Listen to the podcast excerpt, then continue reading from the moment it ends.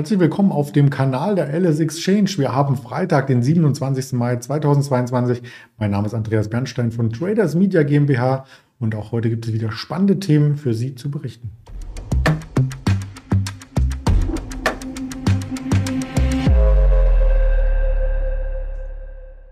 Dazu blicken wir zuerst auf die Präsentationsfolie, um schon mal einen ersten Eindruck zu bekommen, um welche Themen es heute geht.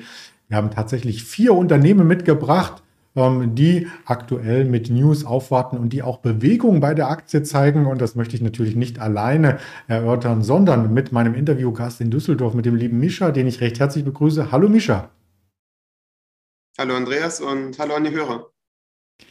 Ja, freut mich, dass wir heute gemeinsam über den Markt sprechen. Zuvor natürlich der Risikohinweis, dass das nur Informationen sind, keine Handelsempfehlung, keine Anlageberatung. Als erstes blicken wir auf den DAX mit großen Augen gestern am Feiertag hatte er es schon geschafft, aus dem Abwärtstrend auszubrechen. Heute noch einmal eine Schippe drauf. Wir hatten ein neues Monatshoch sogar heute, richtig?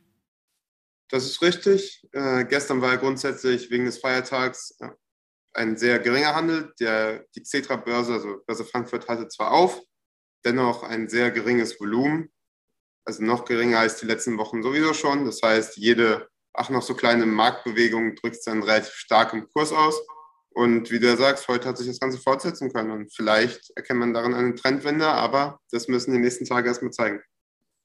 Das sehen wir hier im mittelfristigen Chart. Die 14.000 hat uns ja länger ähm, fasziniert und auch in den Bann gezogen. Aber in dieser Woche ist der Markt ab dem Tief zum aktuellen Kurs ja schon 500 Punkte losgelaufen. Vielleicht ein bisschen zu weit, oder?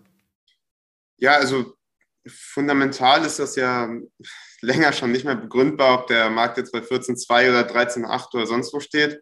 Das ist ja alles sehr nachrichtengetrieben, sehr ja, spekulativ und durch das geringe Volumen, was nun mal nicht nur in Deutschland, aber weltweit auf den Märkten vorherrscht, äh, wird jede Kursbewegung umso stärker äh, in den Punkten dann sichtbar. Mhm, ja, und du sagtest es schon, es ist fundamental nicht unbedingt begründbar. Das merken auch die Analysten, die sich zu den Einzelaktien äußern. Und dazu haben wir eine erste Aktie mitgebracht aus dem DAX, die etwas äh, Herabstufungen erfährt. Das ist die Henkel-Aktie. Genau, die Henkel hat sich ja im Vergleich zum DAX sowieso schon eher schwächer geschlagen in den letzten Wochen und Monaten. Und dazu kamen auch noch die schlechten Zahlen, die sie dann geliefert hat im letzten Quartal. Das war also für die Quartalszahlen war ungefähr drei Wochen her. Dann kommt für Henkel natürlich auch noch der große Russlandanteil von circa 5% dazu, den sie ja effektiv abgeschrieben haben, weil sie aus dem Land rausgegangen sind. Und äh, ja, es kommt, wenn man kein Glück hat, kommt auch noch Pech dazu, kann man sagen, für Henkel, weil sie mit den Produkten, die sie haben, auch relativ wenig Preismacht haben. Das heißt, sie können die deutlich gestiegenen Kosten, die ja für alle Unternehmen relevant sind, kaum weitergeben oder weniger weitergeben als zum Beispiel eine Procter Gamble. Ja, weswegen äh, es der Aktie schwerfällt, sich äh, trotz des besseren Umfelds auch äh, wieder zu steigern. Gesteigert hat sie sich nicht, aber sie hat auch keine neuen Tiefs ausgebildet. Also vielleicht eine Bodenbildung. Anleger schauen international natürlich auf den Nasdaq, ähm, weil dort eine Bodenbildung extrem wichtig ist für die Technologiewerte. Den haben wir einmal mitgebracht. Der knappert noch so ein bisschen am Abwärtstrend. Da ist der DAX schon ein kleines Stück weiter. Und hier untermauern gerade in jüngster Zeit die Quartalzahlen auch den Drive nach oben, wie zum Beispiel von Dell Technologies. Das hast du uns als nächstes Thema mitgebracht. Genau, ihr hattet ja die Snapchat oder generell die äh, Zahlen für die anderen Tech-Werte besprochen die letzten Tage.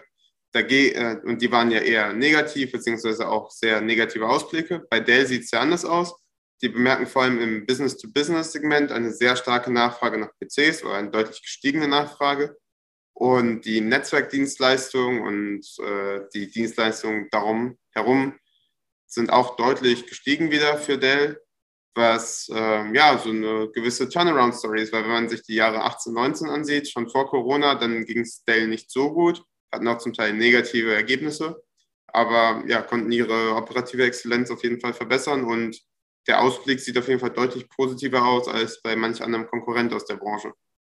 Ja, die Aktie ist auch ordentlich angesprungen. Gestern nachbörslich allein 12 Prozent an äh, der Wall Street. Und da kommt vielleicht noch ein anderer Fakt hinzu, denn Broadcom möchte VMware übernommen, äh, übernehmen. Und das soll die zweitgrößte Übernahme sein, die es dieses Jahr überhaupt gab. Da sind über 60 Milliarden im Spiel. Und Michael Dell hält 40 Prozent an dem Software-Riesen und könnte damit auf einen Schlag über 24 Milliarden erlösen. Das ist doch auch nochmal eine coole Story für den Herrn Dell auf jeden Fall. Also da kann man ihn nur beglückwünschen. Und äh, das zeigt vielleicht auch noch zusätzlich äh, das Potenzial in der Branche. Also wenn jemand anderes bereit ist, so viel zu bezahlen für ein Unternehmen, dann lässt das natürlich die Konkurrenz billiger aussehen. Das war ja vielleicht auch ein wenig der Deal bei Twitter, die vor der ganzen Elon Musk-Geschichte im Vergleich zu Snapchat, Facebook, etc. doch eine günstigere Bewertung hatten und vielleicht deswegen auch das Interesse von Elon Musk oder anderen Investoren geweckt haben. Ja, und das sieht man vielleicht auch im Aktienkurs. Da ist übrigens der Abwärtstrend in diesem Jahr auch übersprungen worden bei Dell. Also vielleicht äh, dreht der Technologiemarkt insgesamt einige asiatische Aktien, die auch an der Nasdaq notiert sind, die haben auch stark gedreht, auch nach Quartalszahlen. Die wollen wir uns jetzt anschauen. Und da beginnen wir einfach ähm, alphabetisch. Alibaba und Baidu mit Alibaba. Ja, gut, dann machen wir es gerne alphabetisch. Also die Alibaba, äh, die Geschichte kennt man ja, ist ja durch regulatorische Risiken, durch die Lockdowns etc. sehr stark vom Kurs gedrückt worden, also von über 200 Euro ähm, auf ja, zwischenzeitlich auch unter 100, wie man ja hier im äh, Chartverlauf sieht. Allerdings konnte ich jetzt wieder ein bisschen fangen und äh, ja, sogar eine Bewegung von über 12 Prozent machen. Das lag jetzt an den Earnings, die gestern kamen. Die äh, waren von gestern in Amerika fester, sind aber heute noch mehr fester an der Heimatbörse im Han Hang Seng in Hongkong. Und ja, man kann darauf spekulieren, dass es natürlich wieder eine, genau wie bei der Baidu, äh, eine gewisse Gegenbewegung gibt zu den ja, vorher eher sehr schwach wahrgenommenen chinesischen Wirtschaftsentwicklungen, weil die Unternehmen es doch schaffen, trotz der Lockdowns, trotz der Regulierung äh, Geld zu verdienen. Ja, Baidu hast du schon angesprochen. Baidu ist einer der größten Suchmaschinen weltweit, eines der drei meist frequentiertesten Webseiten auch weltweit. Ja, und das Suchvolumen in China selbst hat einen Marktanteil bei Baidu von 74 Prozent. Das sind alles Werte, die auch langfristig für Wachstum sorgen. Wie sahen denn da die Zahlen aus?